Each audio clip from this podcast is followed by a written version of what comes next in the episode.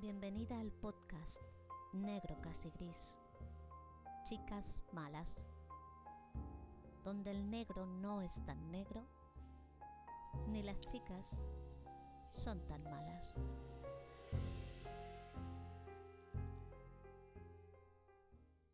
Este es un podcast negro tirando a gris, o gris tirando a negro, o negro tirando a negro donde transitarán mujeres negras, chicas malas, chicas raras, chicas locas, chicas frágiles. Hoy son negras, casi grises, con cicatrices y grietas en el alma que juegan con la cordura y la locura para sobrevivir. Camina con estas chicas malas porque el viaje es entretenido y ellas no son tan malas. Bienvenidas.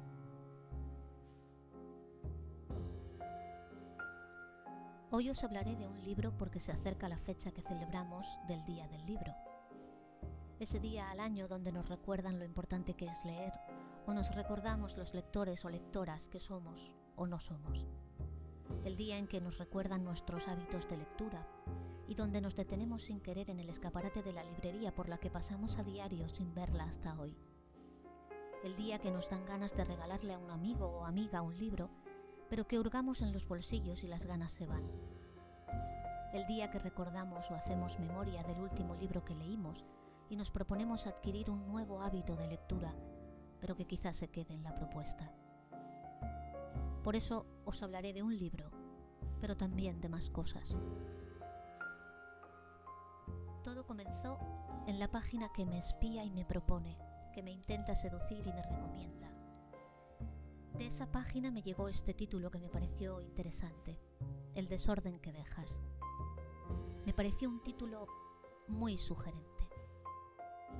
Fui a la sinopsis y encontré dos cosas que me gustan juntas, profesora y alumnos adolescentes y un crimen por resolver, lo que lo hacía más atractivo todavía. Me gustan los libros de misterio, de crimen, de cierto suspense, y también el universo de la docencia y el de los adolescentes. Así que la página que me espía e intenta seducirme lo volvió a conseguir de nuevo y caí en la hermosa emboscada de encontrar algo muy interesante que leer. Con el libro en las manos comenzaba el ritual de la lectura de algo que me apetecía conseguir, devorar y ser devorada por una buena historia. El libro me gustó mucho. La prosa directa, la protagonista y su gran viaje hacia su oscuridad interior, y el viaje exterior plagado de paisajes en los que me reconozco por ser del norte, me fascinó desde el principio. Contarlo en primera persona me acercaba más a esa profesora llena de matices y de dudas y de abismos. Entré en la historia de cabeza y sin prejuicios y me sentí muy cerca, casi acompañando a la narradora hasta el final que llegó demasiado pronto dejándome con ganas de más. La serie ya estaba en los anuncios que la proponían desde su plataforma como imprescindible, pero yo, como lectora fiel, preferí leer primero el libro y luego ver lo que habían conseguido en el audiovisual. La serie tenía los ingredientes propicios para que me enganchara, el misterio y el reparto. Inma Cuesta y Bárbara Leni son dos actrices que sigo y admiro y me encantan en todo lo que he visto de ellas. Hermosas y expresivas, siempre me creo sus interpretaciones y son dos actrices que tienen un don para hacer tan creíbles sus historias. Antes de ver la serie ya tenía ganas de verla. Que adapten un libro que te ha gustado a veces es un peligro, porque quizá no cumpla las expectativas que en la lectura te has hecho en tu cabeza hay propuestas muy afortunadas que han hecho ese traslado del universo literario al audiovisual, pero existen otras propuestas que no han tenido tanta fortuna. No le quito dificultad a la labor de los guionistas que tienen que condensar una historia literaria en una hora y media o en varios capítulos como es el caso de una serie. Comprendo perfectamente que estamos hablando de dos lenguajes completamente diferentes, como es el lenguaje literario y el audiovisual, pero esa es la cualidad que le hace a cada uno de ellos único y especial respecto al resto. Como sociedad consumidora de audiovisual de formato breve, las series se han convertido en el nuevo modelo de contar historias.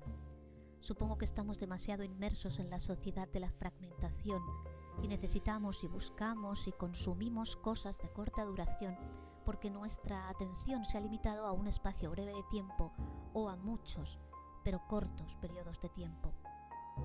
Lo breve es rápido y no implica mucho esfuerzo, pero me hace pensar algo. ¿Queda algo de pozo en esa velocidad? Me contesto rápidamente yo misma. Por la noche, que es el último momento del día que tenemos para desconectar, queremos algo que nos entretenga y que no nos cueste mucho digerir y nos relaje para antes de dormir.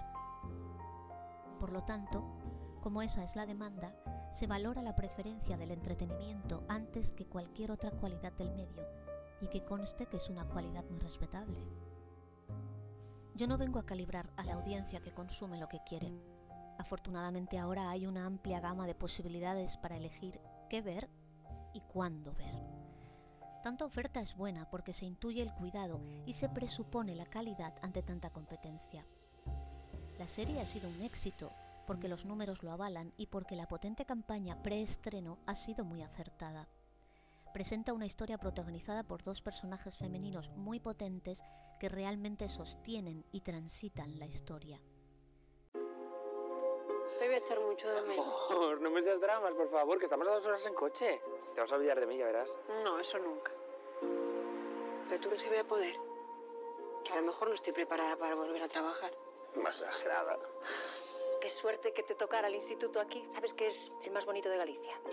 Dime que no es la primera vez que vas a dar clase. No, no, no. ¿Seguro? Porque me traes una carita. Yo no sé en qué carajo piensan estos de la Junta mandando a alguien como tú. Te van a devorar en dos asaltos. Nada, que no llevas aquí ni cinco minutos y ya la estamos echando de menos. Se te da fatal, tío. La verdad es que le estás echando mucho valor. ¿Por qué?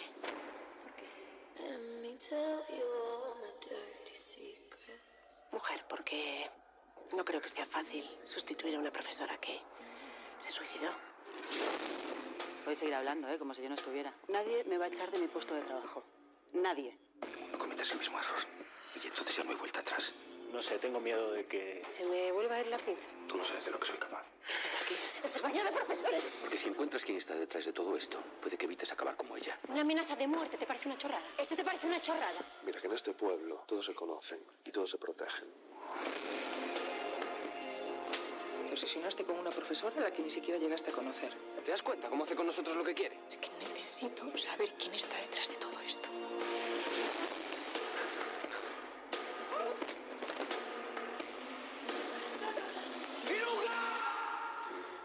Morir es un arte. Como todo, yo lo hago excepcionalmente bien. Las historias en paralelo de las dos profesoras, una en flashback y la otra en tiempo presente, tiene una gran presencia visual, acompañada de algunos planos en los que parece que se van a encontrar casi poéticos. El espectador va conociendo a las dos mujeres al mismo tiempo y entendiendo e investigando a la vez que la investigadora accidental. Esa forma que han elegido de la serie es muy eficaz porque la cuentan grandes actrices que son tan expresivas cada una desde su personaje. Y sin lugar a dudas, un buen reparto es la mitad del éxito. La serie entretiene, porque deseas adivinar qué le ha pasado a Viruca y acompañar a Raquel es motivante. La serie juega con el misterio y nos va sugiriendo sospechosos para que, como le pasa a Raquel, no confiemos en nadie. Y aunque el malo siempre sea el mismo, o parezca siempre el mismo, necesitamos saber si fue él, por qué lo hizo y sobre todo cómo lo llevó a cabo. La serie es por tanto una buena serie de entretenimiento y más con la proliferación de estas series de género negro, true crime y cierto suspense. Cumple con lo que el espectador demanda y es una historia que al final te deja satisfecha porque se desvelan todos los misterios y triunfa la bondad contra la maldad, restableciéndose el orden social y reponiéndose el daño, con lo que es una serie que gusta y es exitosa. Pero ¿qué ocurre cuando conoces las dos formas de contarse esta historia, el libro y la serie, y no puedes evitar comparar? Pues que no te quedas con buen sabor en la boca en el fondo. A mí la serie me gustó, vaya eso por delante. Si la analizo como serie que no sé que parte de un libro, sino que parte de un guion independiente, me gusta. Pero si la veo como la adaptación de un libro que me ha gustado mucho, creo que se han perdido algunas cosas que en la novela funcionaron muy bien. La novela tiene un inicio muy visual y de ritmo casi cinematográfico. En el primer capítulo, corto, nos muestran a unos novios en el día de su boda, haciendo el pesado reportaje fotográfico en el que nos identificamos todas, aunque no nos hayamos casado nunca.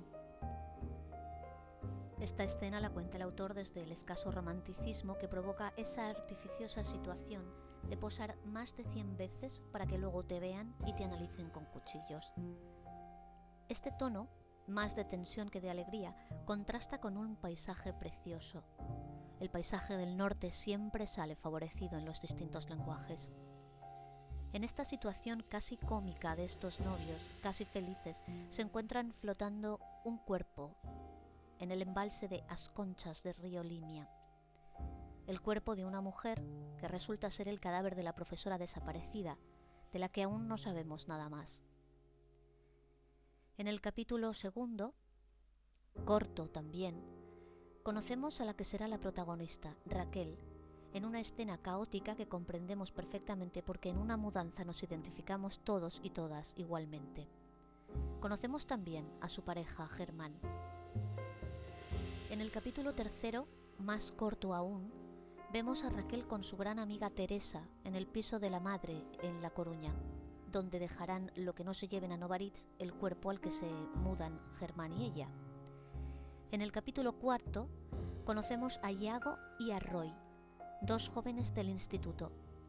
Vemos a Iago como dominante y manipulador y a Roy más tímido y apocado. Al primero se le intuye consumidor habitual de drogas por la familiaridad y desenvoltura que tiene con estas. Roy está realmente preocupado por lo que le ocurrió a la profesora, a lo que Iago, el chico malo, responde que no la mataron ellos, aunque Roy reconoce cierta culpa en que quizá ellos ayudaran en algo para que se suicidara. En el capítulo quinto, Raquel llega al instituto donde impartirá las clases de literatura conoce oficialmente al claustro de profesores y a Mauro, el viudo de Viruca. Por primera vez escucha la historia de la profesora, al menos el final de su historia, que Viruca se ha suicidado. En el capítulo sexto, Raquel hace una llamada telefónica a Germán para reprocharle que, si sabía lo que había ocurrido con la profesora, no le dijera nada. Acaba de enterarse de que tiene que sustituir a una chica que se ha suicidado. Germán se excusa diciendo que no quería condicionarla en su decisión de aceptar o no aceptar el empleo. En el capítulo séptimo, Raquel comienza sus clases. La clase de Iago y Roy, a quien ya conocemos, no se lo pone muy fácil. Evidencian que el listón que Viruca puso es muy alto y que ella quizá no superará.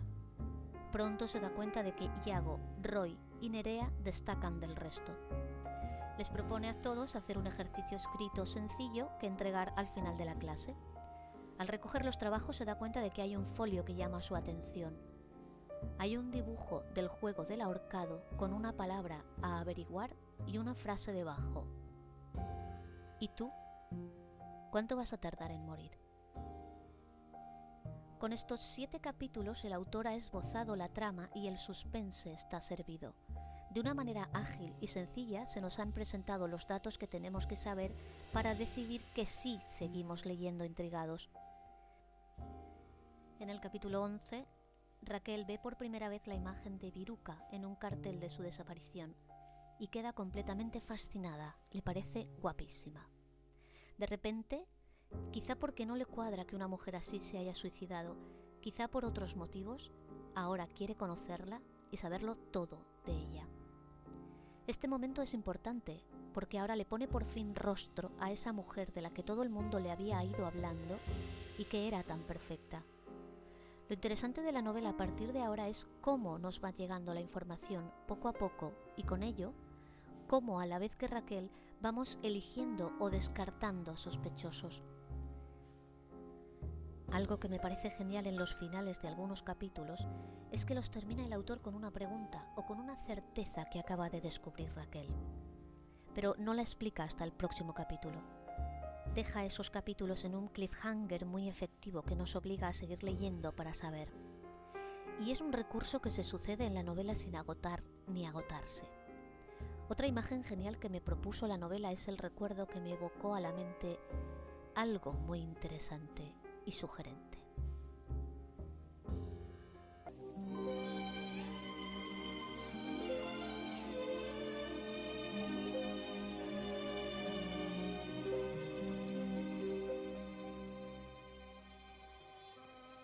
Anoche soñé que volvía a Manderley. La novela Rebeca de Daphne du Maurier y su versión cinematográfica de Hitchcock.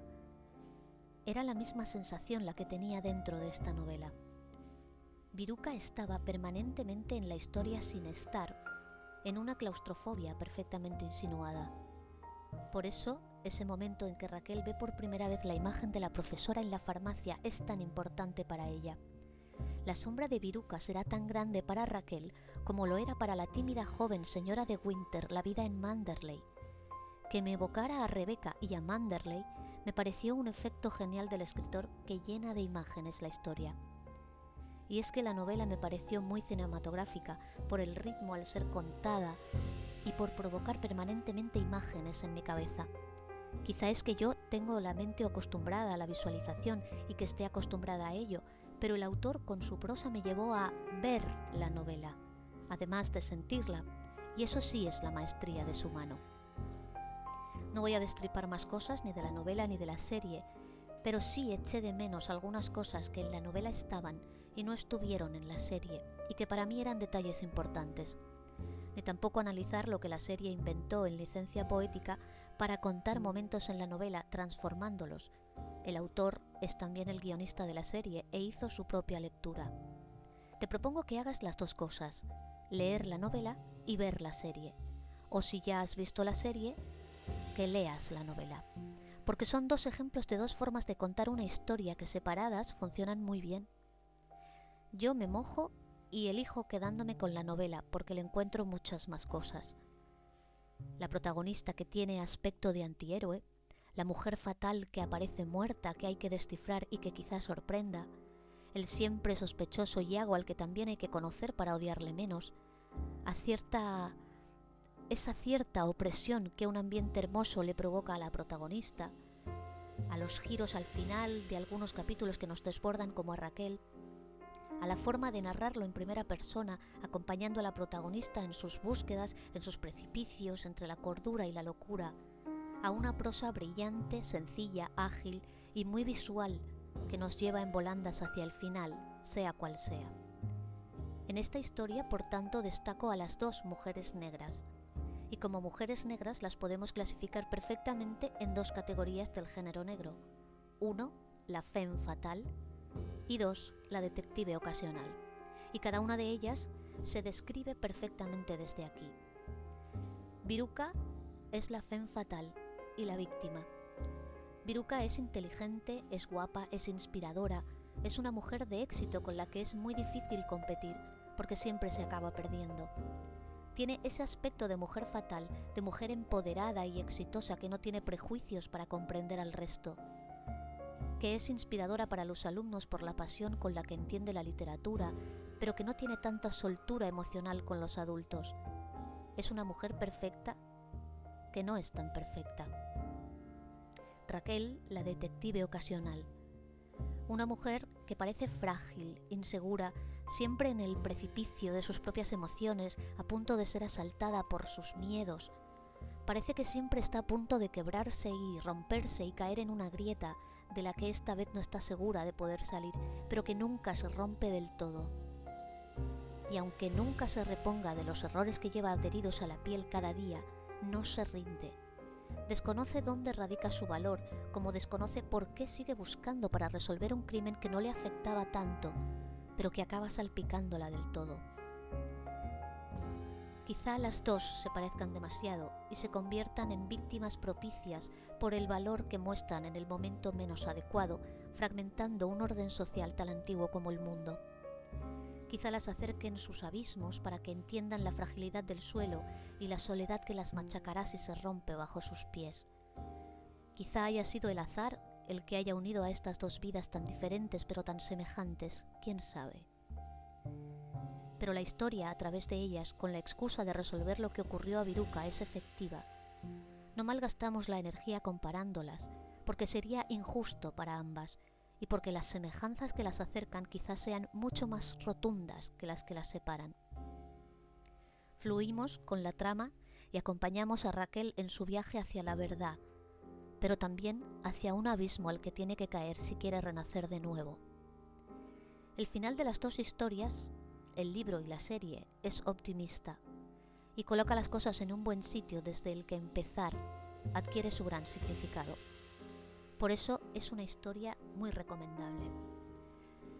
Sabemos que es una muy buena historia y el viaje entre sus páginas es sensitivo y admirable, un viaje perfecto.